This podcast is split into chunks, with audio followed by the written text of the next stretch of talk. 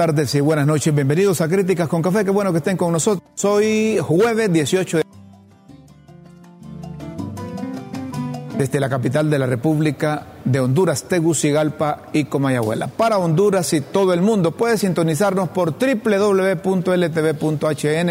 o síganos por el Facebook Live y puede escuchar el podcast de La Tribuna, en donde hay un resumen a diario del programa Críticas antes de comenzar con el tema, la bienvenida para mi querido, distinguido, predilecto, compañero, don Guillermo Jiménez Mayen. ¿Qué tal está? Un placer saludar. Ramos Soto. Bueno, Rómulo, con asombro. Asombro. Con admiración ¿Eh? por la vida. Eso es bueno. ¿Sabes por qué, Rómulo? Porque si no somos capaces de asombrarnos por la vida misma, nos aburrimos. Así es. Así que es un honor saludar. Para que no te aburras, aquí viene Doña Chila con un cafecito. Ya, ese detalle. ya, te hace falta el cafecito. Porque una vez que no viniste por motivos de fuerza mayor me dijiste, pero mandame el café. Por supuesto. Así que saludamos a nuestros televidentes. Gracias de nuevo. Gracias, doña de corazón, por acompañarnos y siempre lo mejor para cada uno de ustedes. En el Congreso el Congreso del Pueblo. ¿eh? Eso del pueblo. Congreso del Pueblo, eso suena. Esa categoría, ese concepto de pueblo. A saber de dónde. Cómo se, cómo se juega con él. No, y, cómo se obtiene, cómo lo, lo, lo, utilizan. Ese es, eh, eh, esa es una falacia, un falso argumento. Un falso argumento. El pueblo. a nombre del pueblo. pueblo. Pues el, el Congreso del Pueblo como le gusta llamarle al señor Luis Redondo, diputado por Cortés, quieren darle volantín a ese consejo. De las Fuerzas Armadas. Consejo, no, Consejo de Defensa y Seguridad. Ah, Consejo de. Que es una instancia donde están todas las eh, instituciones del Estado que cuando se trata del país se toman decisiones. Entonces, ahí podríamos decir que hay un equilibrio de las fuerzas políticas, fuerzas militares, fuerzas policiales. Eh, ahí está el fiscal general, ahí está el presidente de la Corte Suprema, está el presidente del Congreso. El jefe de las Fuerzas Armadas. Está el presidente de, de la República, los tres poderes del Estado, el de las Fuerzas Armadas. Y ¿Sabes qué es lo que quieren hacer o querían hacer ayer? Querían meterlo en un solo romplón pero, para, perdón, para dispensarle debates y que ese Consejo de Defensa y Seguridad pase a ser manejado por libre. Solamente. es que dicen ahí la presidenta de la República será la mera mera, pero acaso la presidenta sí ahí el que el, quien decide son son los del Partido Libertad y Refundación. Advertimos en este momento que lo que se busca es eh, ir centralizando aún más el poder. Pero ese consejo lo dirigía Juan Orlando Hernández. No, el no, no, no, no, es el presidente de la República. Sí, el presidente de la República. El presidente de la República. Y parece que se eh, objetaban de que fuera el presidente de la República antes. No, no, no, es que puede ser Pedro, Pablo, Chucho, así antes. Antes, antes objetaban y ahora quieren que Xiomara sea la, presidenta única. Sería como no, buscar equilibrio. Pero lo que, lo que estamos advirtiendo y hay que ir más allá porque estos tratan de volar y entonces, como vos decís, hay que jugar con pelota adelantada, ¿verdad?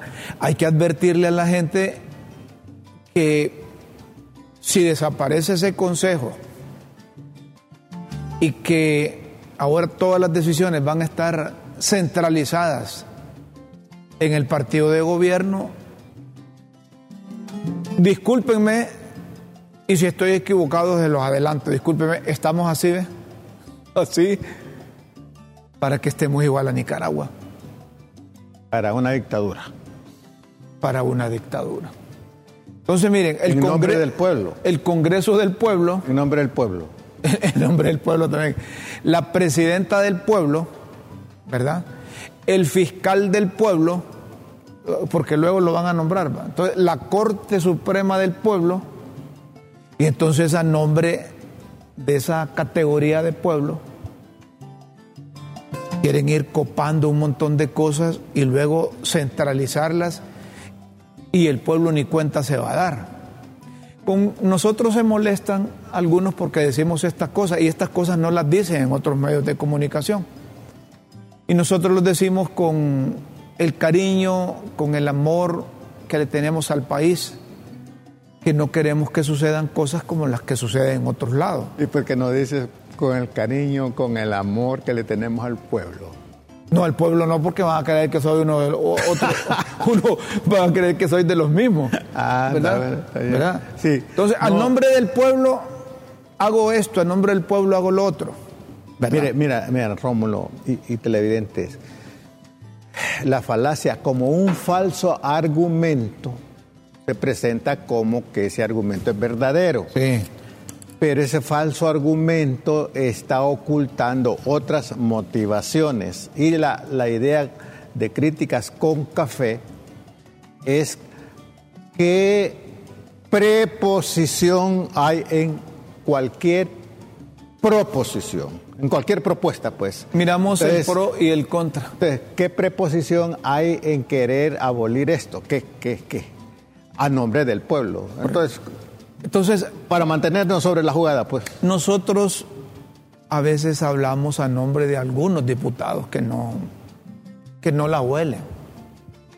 Hay muchos diputados, de los 128 diputados, discúlpenos, pero quizás unos 15 son los que están ojo al Cristo, como dicen. Y, no, y la mayoría está o, está en otras cosas, no en otras cosas, y otras está durmiendo. Pero saber a saber quién les, eh, quién les dijo, ojo, que aquí quieren de un solo, de, con un primer, de, un solo debate, darle volantín a ese Consejo de Defensa y Seguridad. Entonces, Me contaban la historia de un diputado en el pasado que iba al Congreso y se dormía y con su pistolón, como que era de ole ancho. Entonces, cuando ¿cuántos están de acuerdo? De acuerdo. Levantó la mano. Me arrebiato, decía. ¿Ah? Eh, ese es un concepto. Mi arrebiato. Sí, es, es un concepto que para que amarran las maletas en los caballos, etc. Me arrebiato. arrebiato ese papo. Bueno, señoras y señores, miren, eh, eh, advertimos esto, advertimos esto para que no suceda lo que está pasando en Nicaragua. Miren, en Nicaragua continúan cerrando medios de comunicación en Nicaragua, allá solo se escuchan dos voces. Las voces de, de, de doña Rosario y, de don eh, Daniel Ortega. Pero don mala, Daniel. mala de la Chayo. En Nicaragua, bueno, cerraron medios de comunicación. Y además, hay expresidentes que están demandando al Papa Francisco que se pronuncie sobre esa persecución que se da en la, a la iglesia, a los periodistas y que se da a los dueños de medios de comunicación. Y nosotros hemos venido tocando esto porque eh, eh sale como la viruela del mono, ¿va? Ahora sí, ahora sí ahora sí le escucho. Ahora sí le escucho. Entonces, cuando, habla, cuando hablan a Laura no le escucho aquí en el apuntador, solo cuando habla eh, el otro muchacho, el joven, el Belto, que está ahí. Más de 25 presidentes le piden al Papa que, que, se pronuncie con relación a lo de a, lo de Nicaragua. Y ese silencio del Papa. Habrá que ver también. Eh, la Iglesia Católica. También los silencios hablan. sí, y la Iglesia Católica le gusta votar todas las instancias. Ajá. Si se trata de una iglesia, se trata del obispado, se trata de la conferencia episcopal, después la conferencia eh, centroamericana, latinoamericana, hasta que llega donde el Papa. A lo mejor esa documentación, esos documentos, esa información va como una tortuga allá al Vaticano. Pero la OEA, la Organización de Estados Americanos, odiada por unos y querida por otros, eh, se pronunció en contra de esa bueno, de la OEA no me extraña. De, esa cosa. De la OEA no me extraña, pero de, del silencio del Papa sí me extraña, aunque tú lo has explicado. Sí. ¿Verdad? Bueno, la OEA, pero Honduras Honduras, el gobierno de la República que dirige doña Xiomara, Iris Xiomara Castro Sarmiento, se solidarizó subliminalmente con las acciones que está haciendo Nicaragua.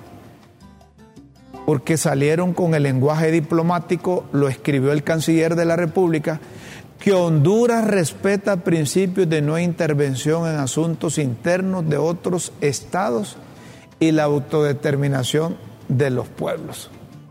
Es decir, esto es solidaridad con el vecino país y con el gobierno. Y que se obtuvo de apoyar una resolución de la Organización de Estados Americanos que condena la persecución contra la prensa y organizaciones religiosas porque respeta el principio de no intervención en los asuntos internos y en la autodeterminación de los pueblos. Miren qué forma de solidarizarse, miren qué forma de decir, estamos de acuerdo con lo que hace el gobierno allá, nosotros no podemos decir nada porque respetamos la autodeterminación de los pueblos y la no intervención de un Estado en otro Estado. Algo así como que Nicaragua, ahorita no nos identificamos con ustedes, para cuando ocurra aquí ustedes no Aunque la no intervención es con los pueblos, si uno es consecuente con ellos, es constitucional, ¿verdad? Pero si ves que la gente la están entoletando, que a los periodistas los están persiguiendo solo porque opinan distinto al gobierno, a los medios de comunicación los están cerrando. Entonces, no, no, está bien que lo haga por la no intervención de nosotros, no podemos decir nada.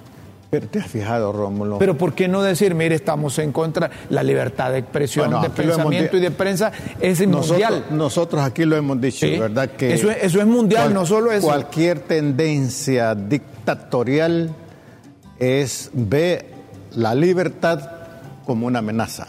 Correcto. No importa, no importa. Yo, yo estaría aplaudiendo al gobierno de Doña Xiomara si dice, mire, estamos en contra de lo que está haciendo en Nicaragua. Porque aquí, como ha dicho el expresidente de la República, aquí hay, eh, don Manuel Zelaya Rosales ha dicho, respetamos la libertad de expresión, la libertad de prensa y la libertad de pensamiento. La libertad de empresa, ¿verdad? Y, en honor a la verdad, Mel ha sido muy tolerante y respetuoso. Respetuoso de esa cosa. Entonces, lo menos, que, ¿verdad? lo menos que esperábamos nosotros es que el gobierno de Doña Xiomara dijera, mire, pero allá están haciendo a saber, sí, a saber, Rómulo, de nuevo, vemos los efectos. ¿Qué habrá atrás de todo esto, Rómulo? Esa es una buena pregunta. Una buena pregunta. Nosotros solo, como dice Guillermo, como buen delantero, extremo eh, eh, eh, derecho, tirando, como, tirando como garrincha, de lo que gana la línea de banda, levanta la mirada y hace el centro. Rómulo, de lo que me perdí, me imagino verte jugar a vos, hombre. Dice, Guillermo agarra el balón, gana la línea de fondo, hace el centro. ¿Verdad? Como buen jugador. Como buen jugador. Correcto. Vamos a otro tema.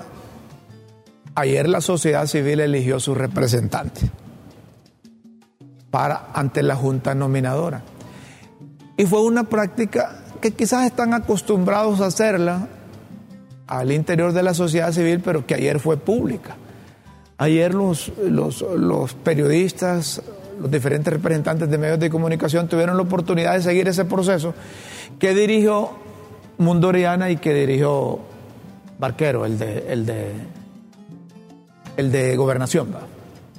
No, no, no. No estuvo ahí. No, Tomás, no, es Tomás Vaquero o, Barquero, no sé cómo se llama. Barquero, creo.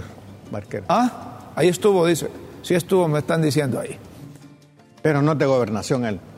Sí es de gobernación. Barquero. No, es que vos de, hablas del otro. Ah, ya, ya, ya. Del desarrollo económico. Exacto. vos ah, hablas del peloncito del norte. Sí, sí, sí. No, casi se parecen en lo pelón, pero, pero no.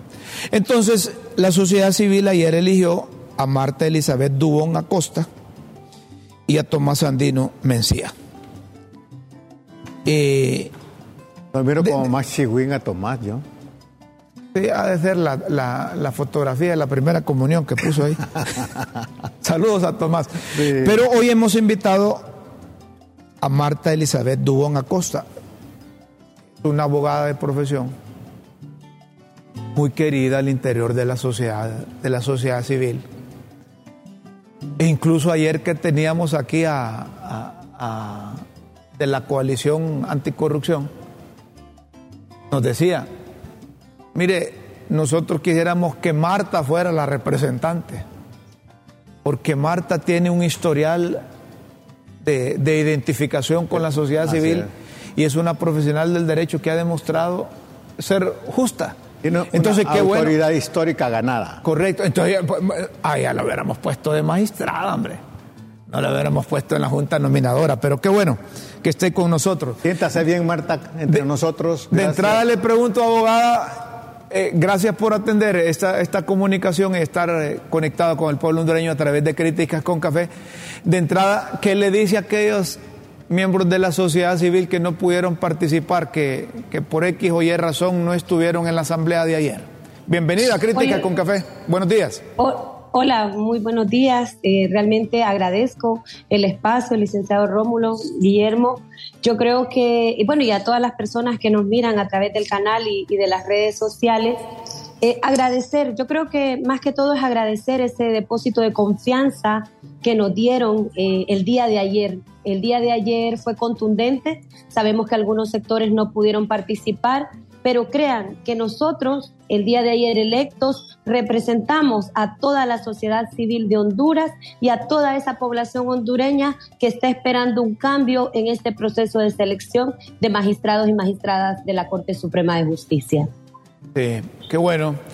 Ahora, ¿a qué se compromete usted como representante de la sociedad civil ante esa junta nominadora?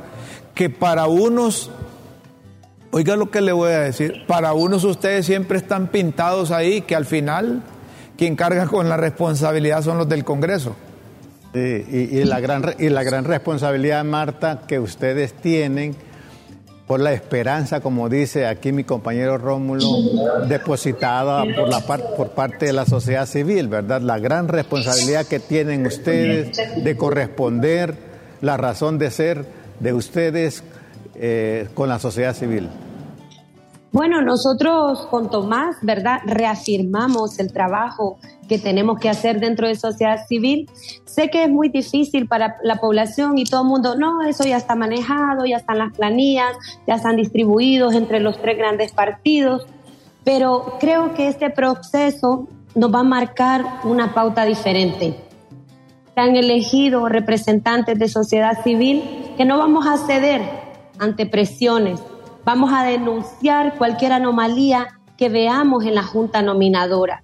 Nos mandaron como veedores de la sociedad civil. Entonces, por lo tanto, nuestro papel va a ser contundente.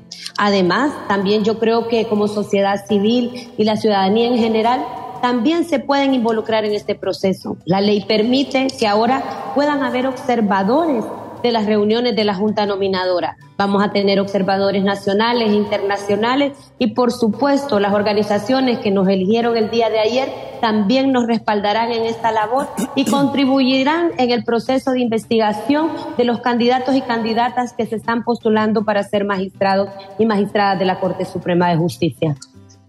Los antecedentes que tenemos ¿Ustedes tienen algún temor que se puedan repetir de nuevo en todo este proceso de selección de la nueva Corte Suprema de Justicia? Todos los escenarios son posibles, pero yo creo que nosotros como sociedad civil, bueno, hubieron grandes expectativas de quiénes íbamos a ser los electos a representar a sociedad civil, ¿verdad? En la Junta Nominadora. ¿Por qué? Porque sabían que sociedad civil o podría ser un aliado o podría ser la piedra en el zapato. Y en esta ocasión decirles que vamos a ser la piedra en el zapato de la Junta Nominadora y vamos a ser esos veedores que garanticemos que el proceso de este año y, y del próximo se pueda realizar con la mejor transparencia posible. Usted, de acuerdo a su historial, a su hoja de vida, viene desde abajo. Viene como promotora de desarrollo social. Luchadora. Luchadora y luego participó ahí también en ERIC. Y esto significa que es un mayor, un mayor compromiso el que trae usted y que va a ver de dónde viene, no va a ver hacia dónde van esos que van a elegir nuevos, nuevos miembros de la Corte Suprema de Justicia. Así es, con mucho orgullo fui formada por la Compañía de Jesús al lado del Padre Melo, con quien compartí el día de anoche en un programa radial. Luego trabajé en otra obra de la Compañía de Jesús, eh, la Fundación Fe y Alegría, obra que me siguió formando eh, este compromiso ético, moral. Entonces, yo creo que eh, la formación, son 14 años de trabajar en obras de la Compañía de Jesús, luego trabajé con organizaciones campesinas eh, en la red Comal y actualmente en la Asociación de Jueces por la Democracia. Una trayectoria que me antecede, como bien lo han dicho, empecé desde abajo, muy joven, con credibilidad de que este país lo podemos reconstruir, que podemos construir ese verdadero Estado de Derecho que tanto creemos y anhelamos. Hace 12 años nos mirábamos con las puertas cerradas, sin oportunidades, sin poder denunciar y, y que todo se nos truncaba. Pero pese a eso, seguíamos denunciando los actos de corrupción, de impunidad, la criminalización de nuestros defensores. Y hoy en día la historia nos está dando la razón. ya cerra... Sí, diga. Aparte de su trayectoria, Marta, conocemos también la trayectoria de Tomás Andino, que les ha costado mucho. Y como decía un viejo mentor, mira Guillermo, ganar la confianza es de años, perderla es de un minuto. Y el desafío para, para, para ustedes dos no es que van con complejos mesiánicos, pero por lo menos que prevalezca lo juicioso y la ética y el desafío también eh, para denunciar eh, en su momento si hay un mal paso, como dice en ese proceso. Creo que eh, se ven ustedes así comprometidos con, con nosotros, los de la sociedad civil. Así es, Guillermo, lo hemos reafirmado lo confirmamos ayer en el momento de la elección, lo hemos reafirmado en otros medios de comunicación. Yo creo que ese compromiso y ese depósito de confianza, Tomás y yo no lo podemos defraudar. Y si en algún momento no se sienten representados a través de nosotros, nos pueden denunciar, nos pueden interpelar y nos pueden señalar diciendo que no estamos cumpliendo con el mandato que nos dio sociedad civil el día de ayer. Entonces, eh, nos consideramos profesionales íntegros, personas comprometidas con la justicia, con la independencia, con la construcción de un Estado de Derecho que creo que todo el mundo hemos estado esperando por muchos años. Mire, aquí le voy a hacer una pregunta de esas que, que le gusta a usted y le gusta a la gente que es honrada y honesta. Si al momento de seleccionar o de clasificar o de dar el visto bueno a un candidato, para ocupar una magistratura en la Corte Suprema de Justicia. Se le presenta una disyuntiva entre aquel que anduvo manifestándose, protestando en la calle junto al padre Melo, exigiendo justicia, y aparece, oiga bien, un miembro de un partido que cometió en su administración errores barbaridades, irregularidades, ilícitos, actos de corrupción, e, en ese momento, ¿por quién se va a inclinar la abogada Dubón? Bueno, Rómulo, va a haber una matriz de evaluación. La matriz será la que nos dará las directrices, eh, ya lo establece. La matriz tiene tres aspectos. Un 55% para el tema eh, de idoneidad y capacidades técnicas un 20% para la ética y un 20% para la integridad. Ahí lo que se hará es evaluar estas capacidades de los candidatos. Aquí no me voy a fijar, ah, es fulanito que anduvo conmigo en las calles, ah, es el corrupto que estuvo ahí al frente y nunca ha hecho nada por el pueblo. No, tenemos que ser íntegros, transparentes y hay una matriz que nos indicará y nos señalará. Y por eso he dicho, pido el apoyo de la sociedad civil y de la población en general para que también ellos nos ayuden a revisar estos perfiles.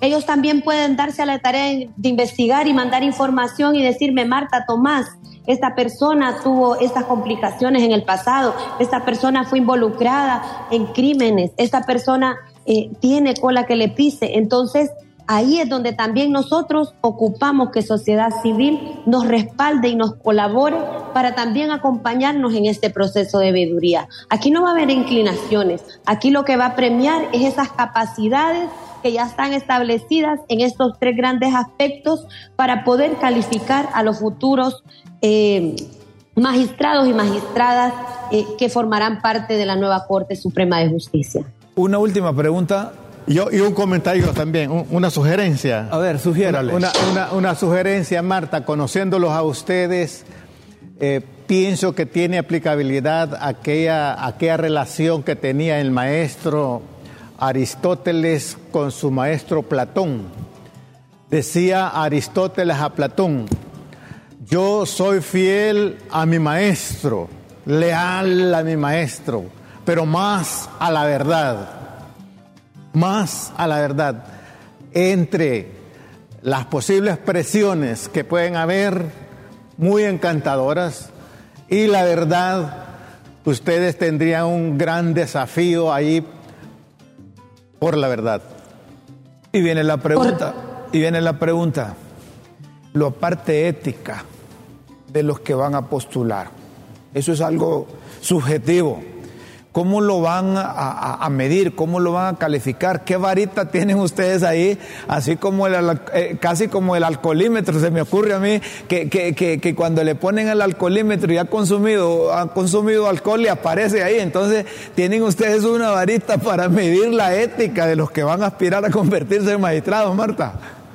Totalmente de acuerdo, eh, Guillermo y Rómulo. No existe la receta, no existe la fórmula. Lo ético es subjetivo pero también muchas veces eh, una trayectoria nos antecede. Eh, entonces, eh, volvemos a lo mismo.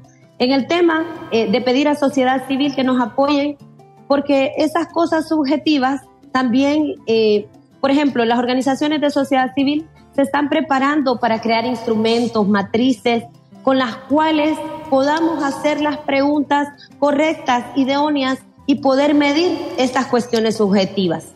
Entonces ahí ya estamos contando con apoyos de organizaciones nacionales e internacionales que están participando en este proceso conmovedor, pero también para facilitarnos instrumentos que nos permitan hacer la mejor calificación pero, en estos temas muy subjetivos. Pero Marta, eh, sin caer en el síndrome del profesor, yo soy profesor de ética en la universidad. Aparte de lo subjetivo, también la, la ética su objeto de estudio es la moral, es la conducta correcta. Y la conducta correcta se mide con objetividad. Entonces, antes de tener algunos parámetros para medir la conducta ética. Es decir, yo no quisiera que solo se quedara con la, con la dimensión subjetiva. La ética también, si, es si, si su, su objeto de estudio es la conducta moral correcta, la conducta correcta del ser humano es objetiva. Entonces me parece que usted debe exigir ahí un instrumento que mida esa objetividad. No, totalmente de acuerdo, Guillermo. Este, por eso yo decía, tenemos un respaldo de las organizaciones que nos han postulado y que se encargarán de facilitarnos esos instrumentos que nos permitan hacer esa calificación, esa observación porque también es una observación de comportamiento, de conducta, eh, tocará investigar a fondo, ¿verdad?, el historial de estas personas. Pues por lo tanto, eh, vuelvo y repito, contamos con el apoyo de estos sectores de sociedad civil que también colaborarán para que podamos hacer el mejor trabajo posible en seleccionar y poder hacer la calificación necesaria para poder escudriñar en aquellos detalles mínimos y a profundidad si realmente esos candidatos y candidatas son las personas idóneas para que estén al frente de la Corte Suprema de Justicia.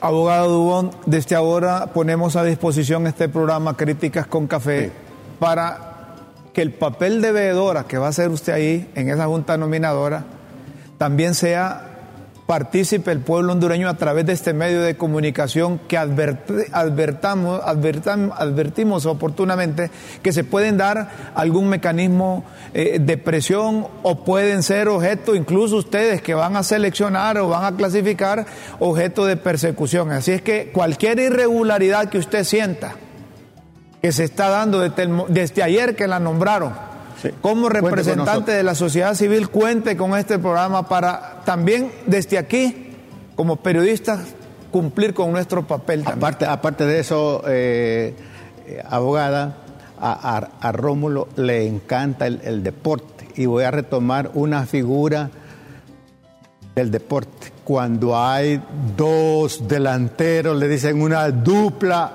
imparable, que usted y Tomás sean una dupla imparable a nivel ético, a nivel moral, ¿verdad? A nivel juicioso y por supuesto eh, lo que ustedes aman, el compromiso con este país. Y que jueguen con balón adelantado, ¿verdad? sí, porque, sí, porque están con, con otros equipos ahí que no siempre respetarán las reglas del partido. No lo dude, Rómulo, Guillermo y la población que nos escucha. Ese va a ser nuestro trabajo, ¿verdad? Ser personas íntegras, que el proceso se realice de la manera más transparente y no duden que vamos a denunciar cualquier irregularidad que miremos en la Junta Nominadora. Y agradecemos que su canal y su programa esté al servicio no de Marta ni de, ni de Tomás, va a estar al servicio de la sociedad civil y de esa población en general que está esperando que este sea un proceso diferente, porque necesitamos fortalecer, cambiar y garantizar que haya una independencia judicial, que se imparta una verdadera justicia, no con un ojo abierto y un ojo cerrado, sino con los ojos vendados como debería de ser, sin importar si es rico pobre, ¿verdad? Entonces, esa justicia es la que nosotros esperamos que gane y prevalezca al nombrar esa nueva Corte Suprema de Justicia de Honduras. Perfecto, muchas gracias. Muchas gracias, Marta. Marta Dubón, Marta Elizabeth Dubón Acosta. Muy bueno. Representante de la sociedad civil ante la Junta Nominal. Antes de irnos a una pausa, antes de irnos a una pausa, porque dice que vamos a una primera pausa, solo le pedimos a los miembros de la sociedad civil que van a estar nutriendo de información a la Junta Nominadora que no vayan a empezar tampoco un mecanismo de descalificación o de persecución de gente que no quieren que quede en la Corte Suprema de Justicia. Porque se puede dar con eso de la ética, puede venir Guillermo, eh, miembro de la sociedad civil, representante de la organización, zapatos de tacón, y entonces dice, Rómulo quiere ser candidato. Entonces viene y dice, Rómulo tiene una cuenta pendiente allá, tiene esto, tiene lo otro, solo para inhabilitarlo. claro. Entonces hay que tener mucho y, cuidado. Y tú notaste, Rómulo, que yo retomé, la ética es una ciencia. Entonces, si, si es ciencia, están obligados a aplicar la racionalidad y las mediciones de la conducta correcta, no por subjetividad, no por sentimientos, sino bueno, lo siento mucho, este es mi amigo, pero viejo. Lo siento, te, fuiste, te fuiste, te, fuiste. Una pausa aquí en Críticas con Café. Luego volvemos, están anunciando una policía escolar. ¿Qué es eso? ¿Cómo, ¿Cómo funcionará eso? Ya volvemos para hablar. Además, compartiremos mensajes de nuestros oyentes. No está el WhatsApp todavía ahí, ¿verdad, Ana Laura? No está todavía ahí. ¿ah? me dijo que lo iba a tener listo ahí para que la gente interactuara con nosotros. Entonces la gente sigue escribiéndonos aquí al, al, al, teléfono privado. Y, que no podemos contestar. Y que no podemos, no, sí, leerles podemos, pero estamos más concentrados aquí porque Tana Laura nos lleva así con, con, el guion. Entonces luego venimos aquí a Críticas con Café a través de LTV, no nos cambia.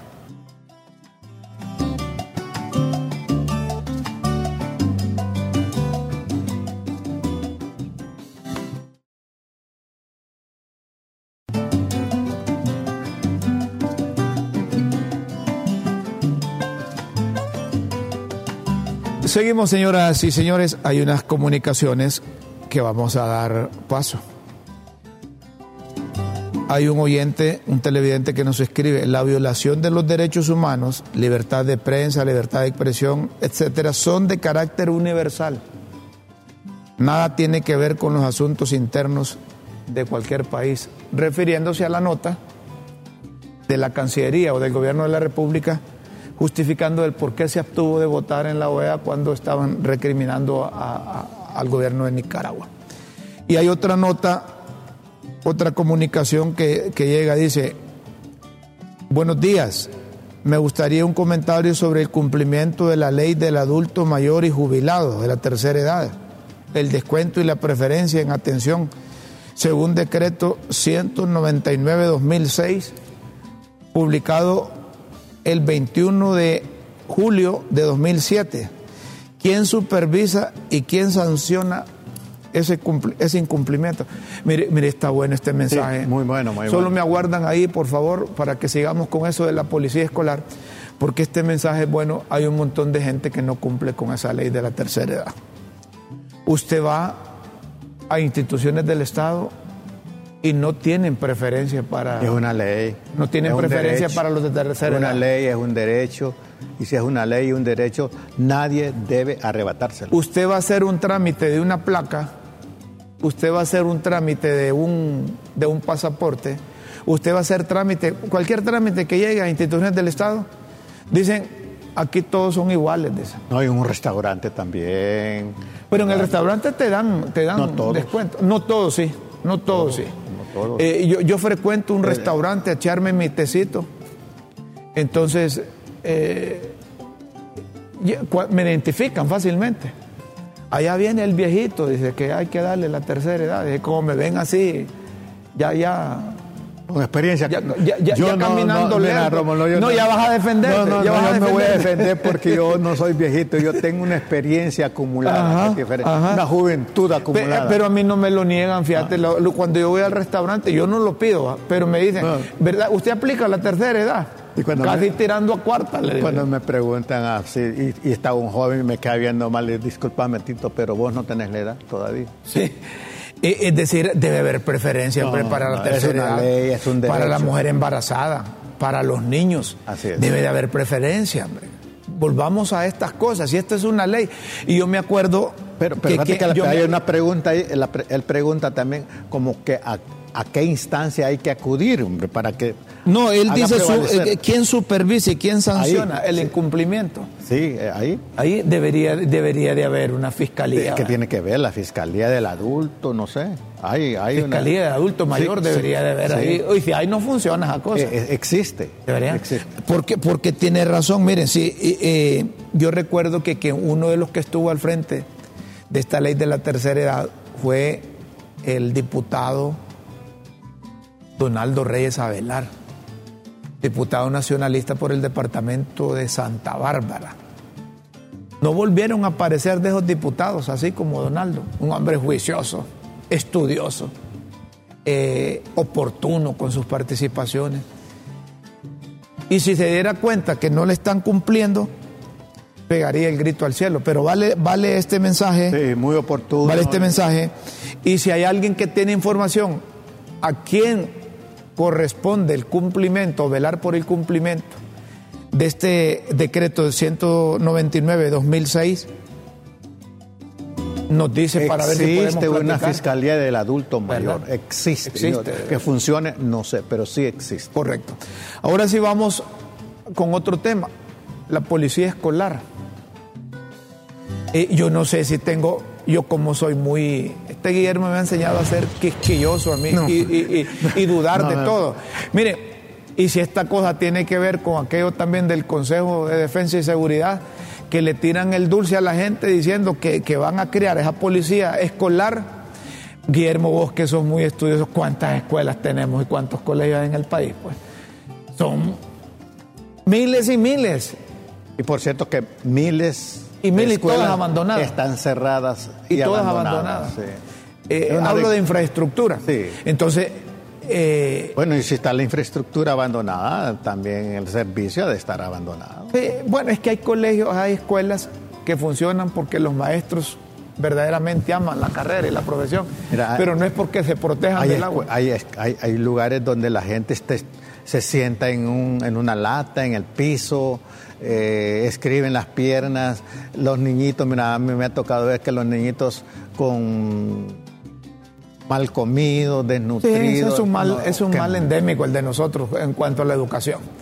Pero ahora que están los dirigentes magisteriales ya vas a ver cómo va a cambiar eso. Que pongan pilas, pues, ese es su turno. Pues el director general de la policía, Gustavo Sánchez, aclaró que la unidad escolar no será una policía gendarme, guardián ni vigilante que va a venir a cuidar las instalaciones de las escuelas, sino que tiene una misión más profunda e integral.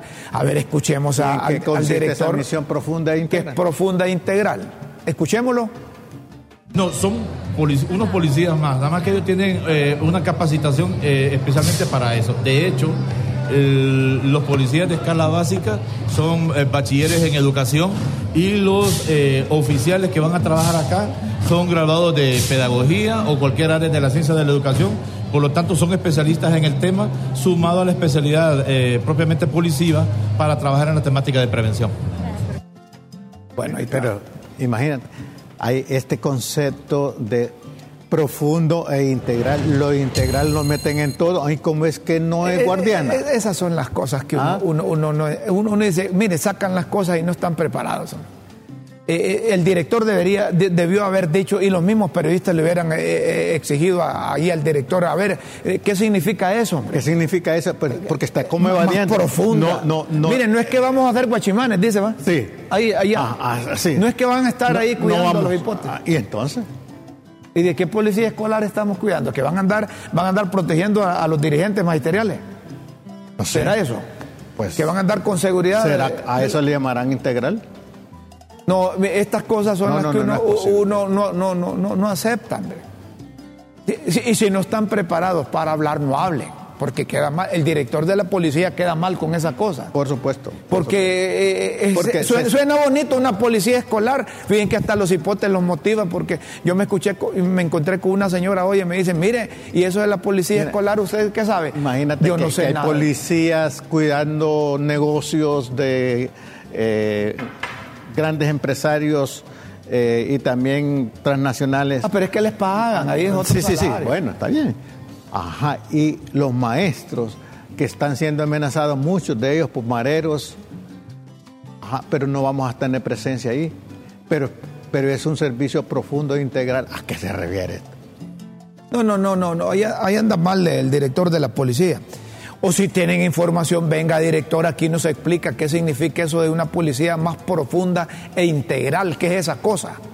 Si es profunda y es integral, consideraría lo que ellos están evadiendo. ¿O, será que los expertos que tienen ahí en, educación, que dijo él que tenían, ¿verdad?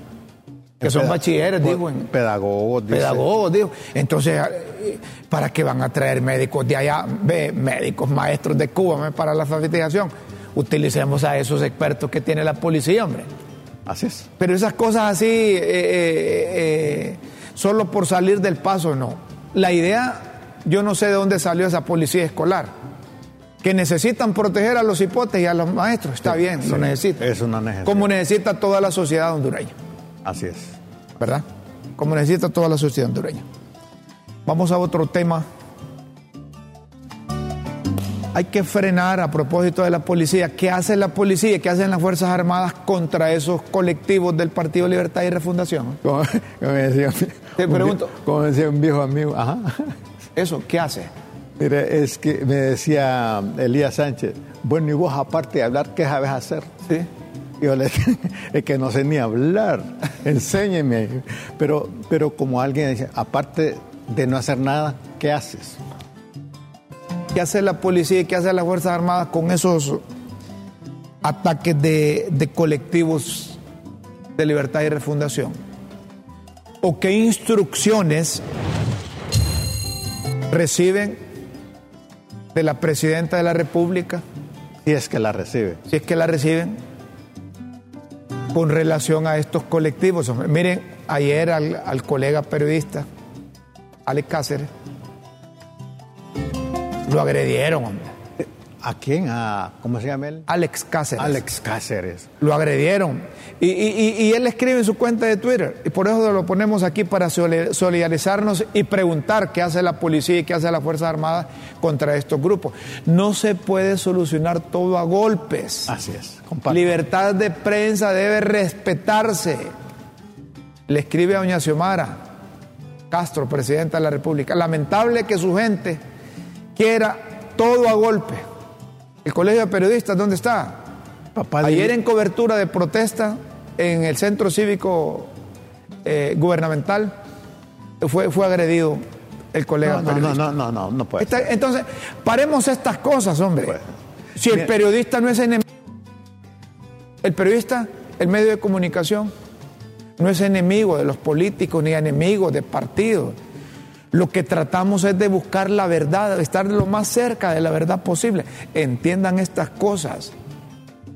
Bueno, de nuevo, Rómulo, eh, lo que le ha pasado al profesional de la comunicación Cáceres no se justifica por ningún, por ningún motivo.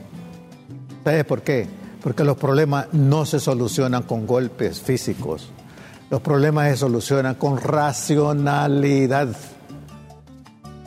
con propuestas racionales. Así debe ser. No, puede ser. Esa, esa, anticultura de la agresión. Nuestra solidaridad para, con el colega periodista Alex Cáceres. Hacemos otra pausa aquí en Críticas con Café. Luego volvemos porque ayer se aprobó el convenio para que de las reservas del Banco Central salgan mil millones de dólares. Ay, señor. Hasta arrugar, ¿verdad? Que arrugar la cara. Arrugar la cara. Una pausa y luego venimos con más aquí en Críticas con Café.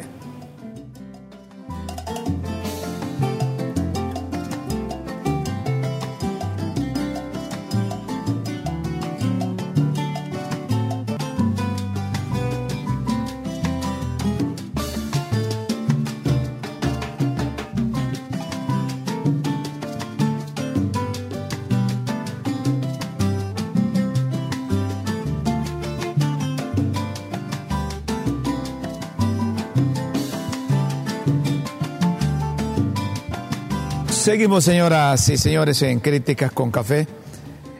Miren ustedes, ¿qué otra alternativa tendría la administración de Doña Xiomara, las autoridades de finanzas, para equilibrar? Otras alternativas. ¿Qué otras alternativas? Se me ocurre así una. Ojalá que sea juiciosa, pero es desafiante. Empezando por ella, es que no cobra, ojalá que no cobrara sueldo. ¿Por quién estás por hablando? La presidenta, ah, la presidenta por Mel Zelaya y todos los altos funcionarios se bajen a la mitad su sueldo. Otros lo han hecho. ¿Y entonces de qué van a vivir? A la mitad. ¿Cómo vivís vos y cómo vivo yo? Sin nada. es decir, en crisis. Es, en crisis. Es difícil. Es difícil. Mire, eh, quizás ayudaría un poco pero es Quizás una, no digo que es la alternativa, pero es una de las alternativas. Quizás ayudaría un poco. Mire, cuando se esté en el sector privado, el sector privado tiene mano de obra calificada, ¿verdad? Tiene técnicos, tiene expertos. Entonces, por eso el sector privado es más desarrollador de proyectos, más generador de riqueza, más generador de empleo que el propio gobierno de la República. El gobierno de la República no debe ser un generador de empleo. El gobierno debe administrar los recursos que nosotros pagamos y que haya suficiente para devolver en obras eso que nosotros pagamos. ¿Y sabes, y sabes por qué es la diferencia entre el sector privado y el, sector público? Es la cultura de, de, y mentalidad así de empresarial, de hacer real o realidad las ideas. Correcto. En ese sentido, si uno llega al, a ser funcionario del Estado y no tiene una cultura de hacer realidad las ideas, entonces se vuelve generoso, como decía Maquiavelo, con los bienes de los demás y muy estricto con los con los propios, con los propios. Miren, eh, eh, eh, cuando cuando los políticos asumen la conducción del poder, no sé por qué, pero ya después no quieren dejar el poder. Y lo que buscan es ganarse la voluntad de los distintos sectores con cosas que no son de ellos. Y, solo y, mientras, perdona, y, mientras que el sector privado hace un equilibrio. Cuídalo. Entradas y salidas. Correcto. ¿Verdad? Entonces que no, no, no, no, no descarten ustedes que en cualquier momento, como pasó allá en el 2009, creo, o un poquito antes, el gobierno anunció un aumento de salario del 50 y pico, 60 y pico por ciento. ¿Quién va a pagar de los empresarios? Si vos tenés dos, dos trabajadores, ¿cómo les vas a aumentar el 60% de salario? Entonces, esas son medidas populistas y para... Más, y más las facturas de otros sectores como las mares y pandillas que si vos pones una pulpería, hey maestro... Ahí voy yo, le dice. Entonces, les ponemos en contexto esto porque no descarten que en cualquier momento aparecen las medidas populistas. Y las medidas populistas las dan los gobiernos para tratar de ganar voluntades de sectores, aunque esas medidas no beneficien directamente a esos sectores. Entonces no descarten que por ahí van a venir... Y está el populismo conservador y el populismo progresista también. Sí, ese progresista solo vive... pero el hablo del populismo. Sí, ahí hay, hay medidas mesiánicas, populistas, que solo buscan beneficios para intereses de los, del sector, de la argolla, pues, del grupo. Y eso ya está comprobado. Pero el gobierno no haya de dónde sacar dinero, pues. Entonces tienen las reservas ahí. Entonces que el Banco Central le preste al gobierno mil millones de dólares. Mil millones de dólares. ¿Cuánto sería ahí? Serían 24 mil millones de lempiras. Pero, pero en ese contrato, en ese tratado, etcétera, en ese acuerdo con el banco, se, estipulará cómo lo va a regresar. Debe establecerse porque eh, eh, el Congreso lo que hizo fue eh, firmar el convenio, autorizar el convenio ayer entre Banco Central y Finanzas, creo, o el gobierno, para que se le otorgaran esos mil millones de dólares en vista de que aparece en el presupuesto. Entonces, cuando vos presentás el presupuesto general de ingresos y egresos de la República, eh, eh, los economistas que tiene al servicio del gobierno plantean posibles ingresos y posibles salidas. Entonces, en vista de que allá con los organismos de crédito internacional ya tenemos ahí, solo nos queda un poco de margen para movernos con relación al Producto Interno Bruto y la capacidad de endeudamiento, y aquí tenemos más de 7 mil, 8 mil o no sé cuántos miles de millones de dólares en reservas internacionales, ah, usemos préstamos aquí y no descuidemos, oye, como dicen los economistas, y han de decir en el Banco Central, no descuidemos los estándares de reservas internacionales que establecen para que garanticemos la importación de la materia, de la materia prima que necesitan nuestros empresarios. Y entonces yo no veo mal que se dé eso, pero la gente quisquillosa dice, ay, nuestra reserva y nuestra reserva y nuestra reserva, ¿qué va a pasar si se termina esa reserva? Sí, siempre y cuando suceda lo que tú dices, ojalá. Pero ahí viene la respuesta, ahí debe de, existir un mecanismo de retorno de esos mil millones, porque el gobierno de Doña Xiomara, yo escucho el del SAR, yo escucho el de aduanas que dicen que han mejorado los ingresos. Y si han mejorado los ingresos de ahí, es que la gente no está robando como en el pasado. Y si no están robando, va a haber más dinero y van a ajustar para los compromisos. Viéndolo así, empíricamente. No, no. Viéndolo empíricamente. Sí. Pero que hay que buscarle solución porque tienen que eh, eh, financiar presupuesto. Si no consiguen dinero, ¿dónde le van a pagar los médicos, a las enfermeras, a, los empleados públicos, a los maestros y todos? Y tiene, ¿Ah? y tiene que honrar esos compromisos eh, internos y externos, ¿verdad? Bueno, señoras y señores, como dice los narradores deportivos, el tiempo no da para más, dice. No, nos quedamos picados, yo sé que ustedes se quedan picados. Pero de nuevo, eh, Rómulo, nuestra gratitud profunda a nuestros televidentes. Correcto. Es la razón de ser de este programa. Señoras y señores, con Dios siempre en vuestras mentes y en nuestros corazones, los invitamos para que mañana a las 9 de la mañana sintonicen LTV Síganos por Facebook Live, síganos por la página de la tribuna www.ltv.hn y sigue el podcast de la tribuna para que se informe debidamente. Y como dice Guillermo, Críticas que un café se está convirtiendo en pauta del enfoque de las principales noticias del país. Gracias a los aportes también de nuestros televidentes. Nos vamos hasta mañana. Buenas tardes, buenas noches, buenos días.